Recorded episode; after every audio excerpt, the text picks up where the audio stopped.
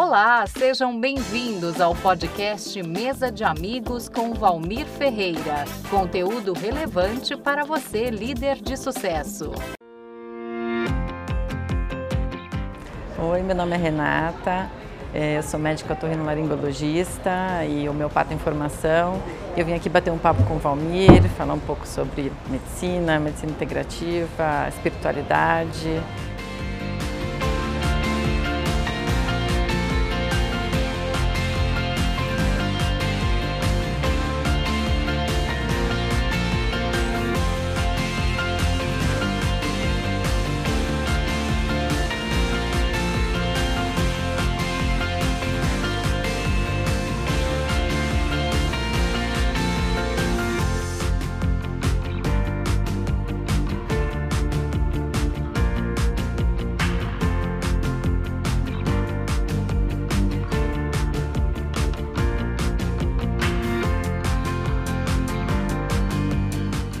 Bem-vindo a mais um Mesa de Amigos e a minha convidada é muito especial, uma grande amiga, Renata, doutora Renata Torres.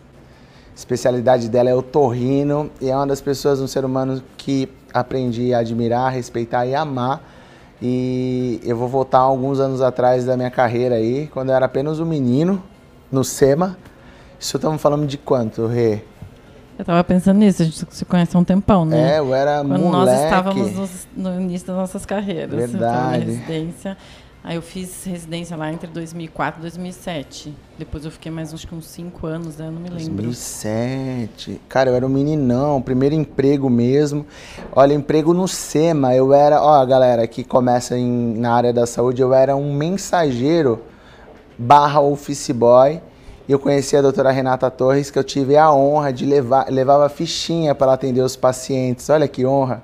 Que legal, cara. Eu voltei na memória quando eu estava lembrando aqui, meu primeiro emprego e com muita vontade de crescer, ambição, não ganância, mas com muita vontade. E ali eu aprendi muita coisa que eu uso no dia a dia, doutora. Acho que foi uma escola o SEMA pra gente, né? Sim, né? Sempre, sempre é. E ah, eu, a gente foi se acompanhando, né? Eu também fui admirando o seu, o seu que crescimento, honra. porque, enfim, a gente estava ali no início.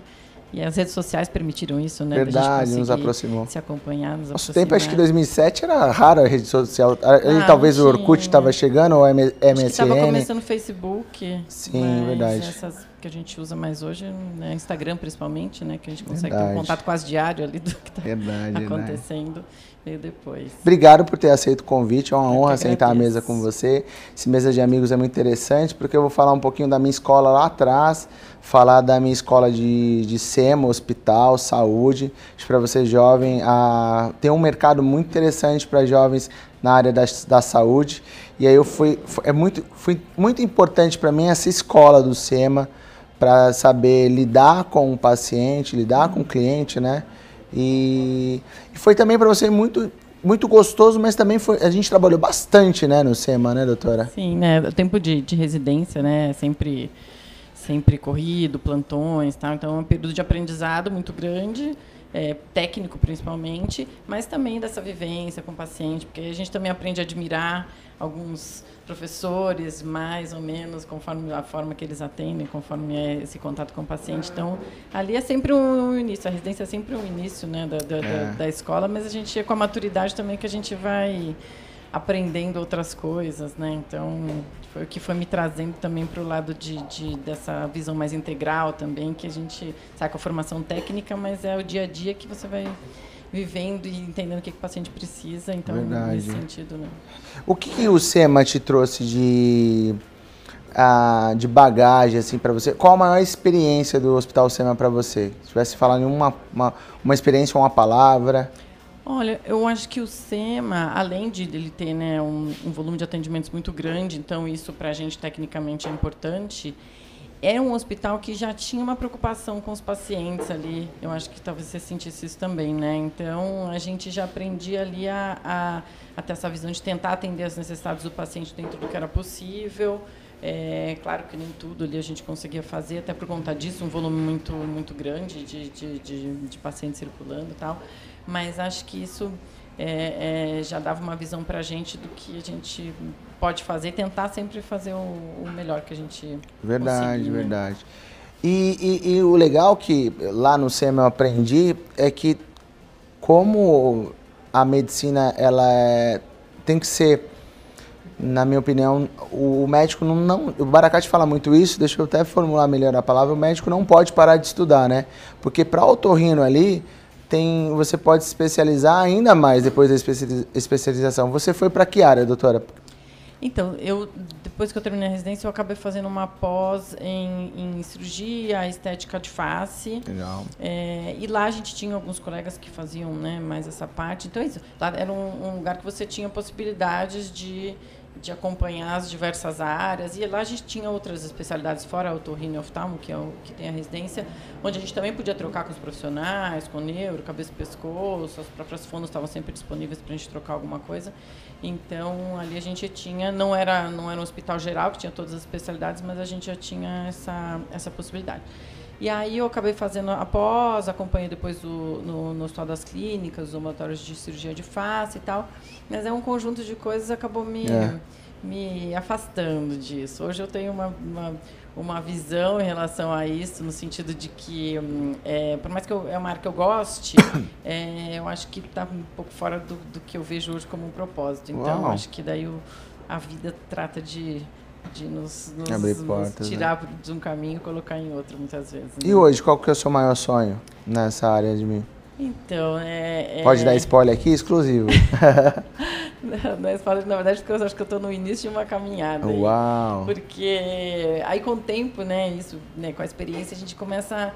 Eu comecei a ficar incomodada com algumas limitações que a gente tinha da medicina tradicional, da formação que a gente sai normal da faculdade e tal dessa coisa de tratar só a doença ou muitas vezes fica só suprimindo né, coisas. Então, eu estava já buscando alguma coisa diferente, mas eu não sabia o que, que era. E aí, quando eu fui morar na Alemanha, fiquei três anos fora, né, me permitiu fazer isso, de, de sair, foi praticamente vai uma temporada sabática, né, embora é, trabalhasse muito, isso. cuidando das coisas, cuidando da casa, fazendo coisas Ficou quanto lá. tempo lá? Três anos, quase. Uau! Então, você te permite sair do, do centro e, e, olhar de fora né, o que está acontecendo o que, que você gostaria mesmo de estar tá fazendo. Tipo, estava mesmo no caminho que eu queria? Eu vi que não. É, na verdade, na forma, não, não enfim, é, na forma que eu conseguia atender, na atenção que eu dava aos pacientes. Eu já estava incomodada, estava tentando ter uma coisa mais, mais ampla, mas é, não sabia exatamente o que era. Esses, acho que nesses últimos anos também a gente teve um boom de, de informações. É. Agora, nos últimos dois, com essa coisa da pandemia, tá, a gente está tendo acesso à informação full time, assim, é uma, uma loucura que a gente quer aprender tudo. Verdade. E aí foi quando eu estava fora que eu, que eu é, decidi cursar homeopatia. Uau. E aí na homeopatia a gente tem já essa visão mais, mais integral né, do paciente. Na anamnese homeopática tem que ficar pelo menos uma hora e você vai perguntar tudo do paciente. E, e tem tudo a ver com o que eu estava já buscando, porque assim, a gente acaba cuidando das partes como se elas fossem somente partes, mas não é, né? Verdade, verdade. Eu acho que esse é o segredo da medicina integrativa, né? Porque a gente lá no Instituto cuida realmente do paciente como um todo. Então, tem vários núcleos que você vai performar esse cliente melhor. Então, além. E, e, tudo integrado. Então, o médico conversa com a nutrição, conversa com a fisiologia do exercício, que conversa com a imunoterapia.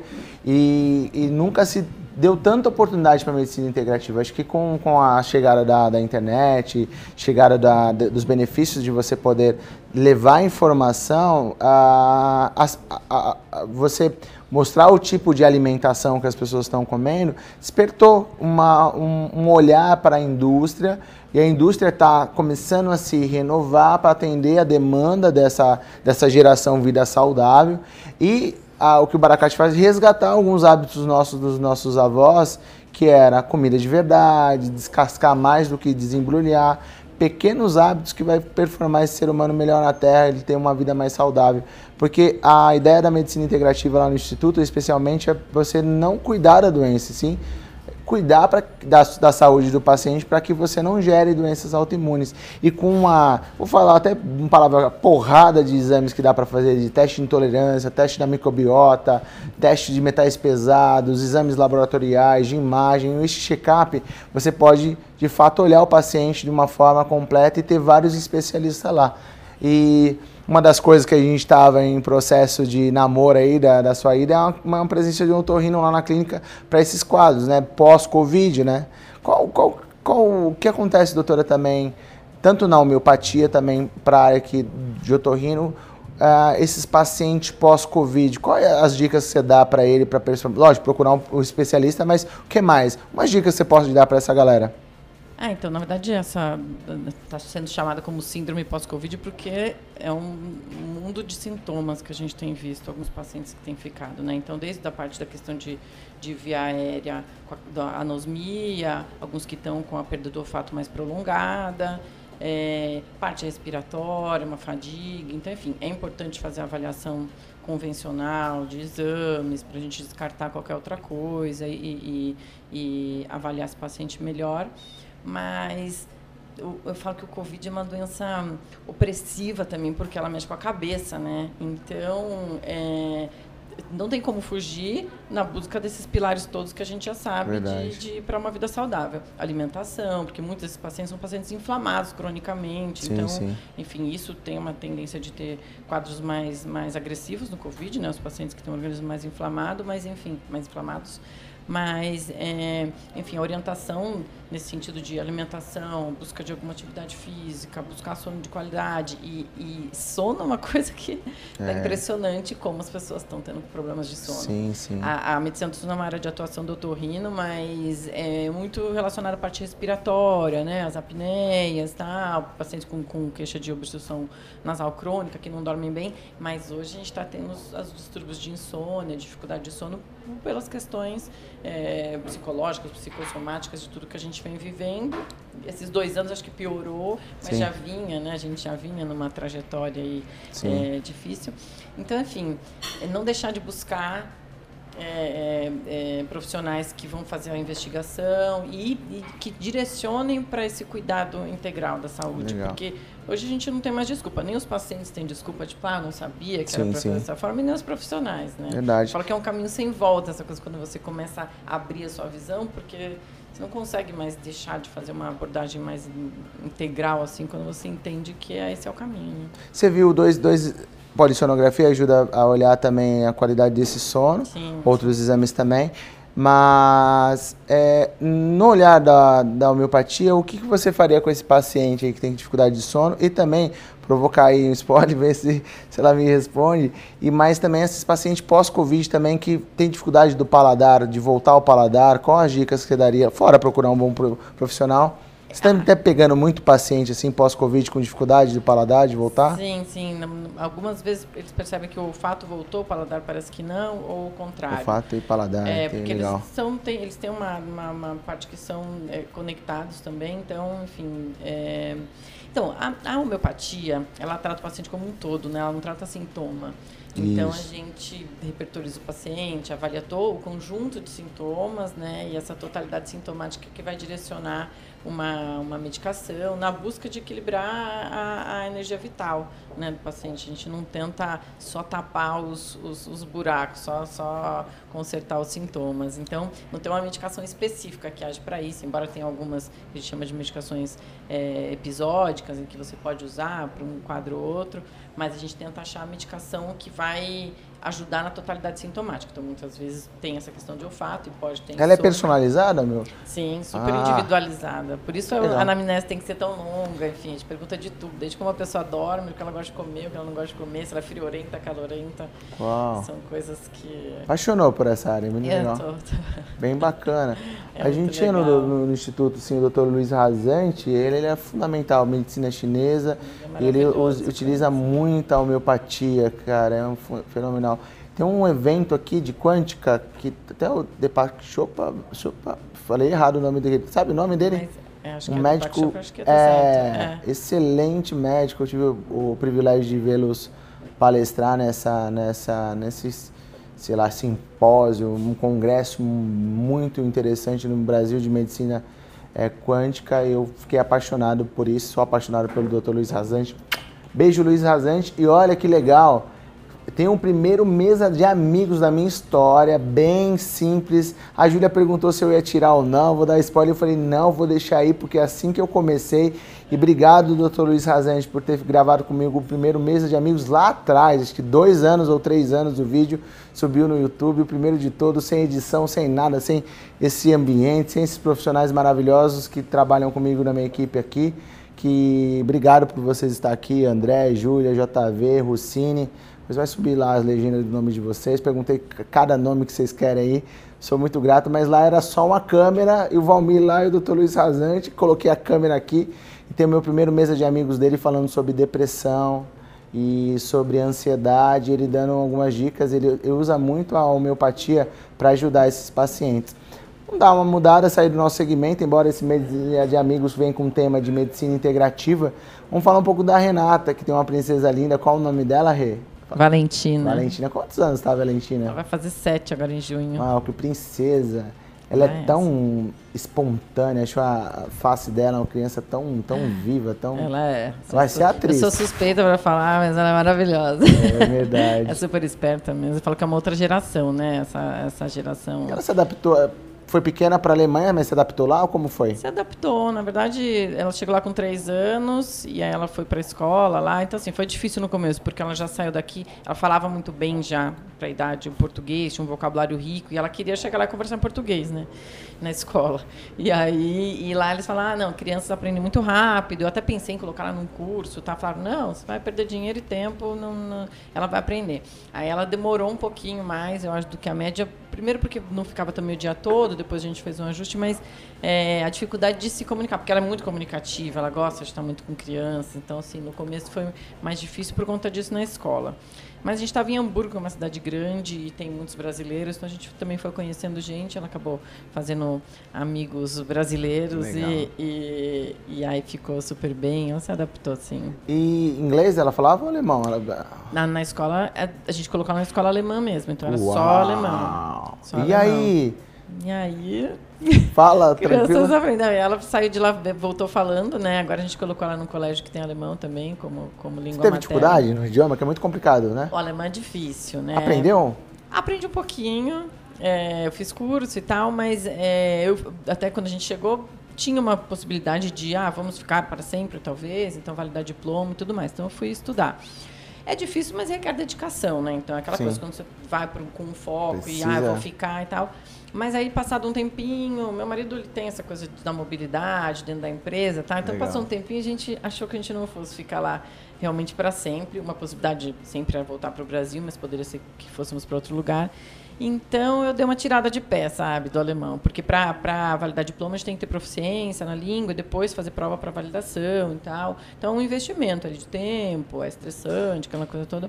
A gente viu que não ia ficar. E Hamburgo também, por ser grande, é isso, a gente acabava né, se virando no inglês ali. Né, o pessoal até fala, né? Reclama um pouquinho, não, não gosta Mas de falar inglês. Mas você queria ficar lá, vir para cá, como ficou? Sentia saudade do Brasil ou ah, não? A gente sempre sente, né? Saudade do Brasil. Ali na Alemanha, assim, muita coisa funciona. É, né? a estrutura aí te falar, né? É, então, né, é um país realmente que as coisas, de modo geral, funcionam bem.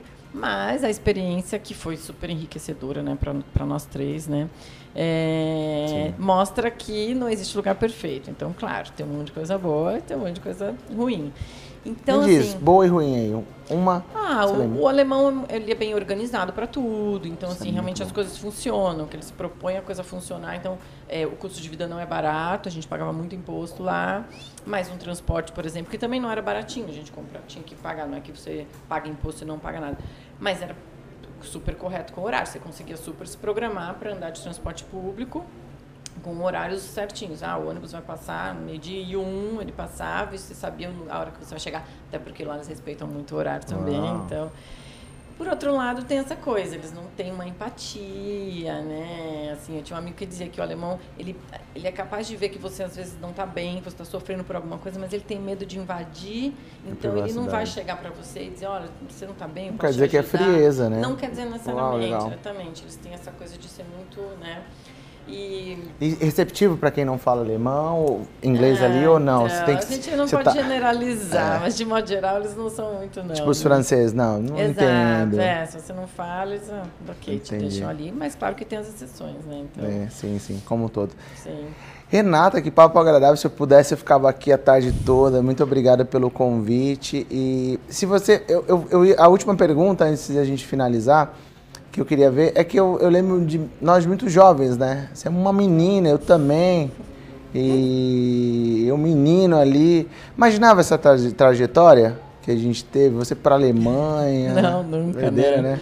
A gente acha que vai ter aquela vidinha ali meio, né, é. seguindo os caminhos tradicionais tal. Então, nunca, nunca tinha pensado em mudar de país, até porque na, na, na, na, medicina é isso, né? Não é como no mundo corporativo, que se você às vezes trabalha em inglês, sim, sim. você arruma uma vaga e você pode pode eh, trabalhar. Na Alemanha, das nossas amigas mesmo, tinha algumas que não falavam alemão porque a, a, vaga permitia que fosse inglês, sem problemas. Na medicina, não. Então, não era um sonho, uma ideia sair do Brasil. E aí, você me perguntou se eu queria voltar. Isso. Assim, tava, tava legal lá, a gente tinha esse círculo de amigos, morava numa casa gostosa, tal, era legal. Mas eu tava sentindo muita falta da questão de poder trabalhar, de poder. Porque eu comecei nesse período que eu fui né, crescendo essa vontade de fazer algo maior tal, eu estava no limite. E aí veio a pandemia que acabou que, assim, tô, a minha aposta está sendo praticamente toda online, porque Sim, com a pandemia a gente. Então, se isso tivesse acontecido antes, eu poderia ter feito algumas coisas à distância Sim. lá. Mas naquele momento não tinha. Então eu busquei muito, busquei cursos em inglês que tivesse lá por perto e tal.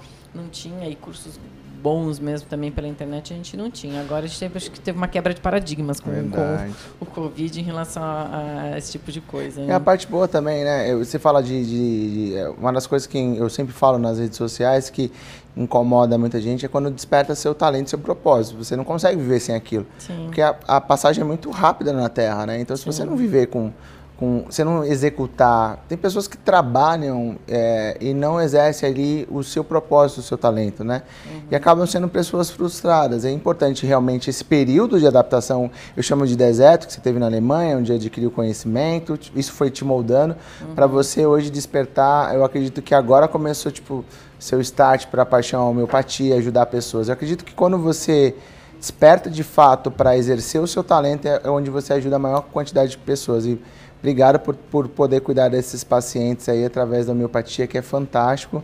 E esse foi um mesa de amigos com a doutora Renata Torres, um privilégio, obrigado por ter aceito. Ela, segue ela no, no canal, Renata Torres. Olha, eu vou deixar o Instagram dela aqui, muita informação de qualidade sobre otorrinho e homeopatia aí. Fica aí a dica. Obrigado, doutora. Obrigada, querida. eu que você. agradeço o convite, é um prazer estar com você. Obrigado, foi um prazer.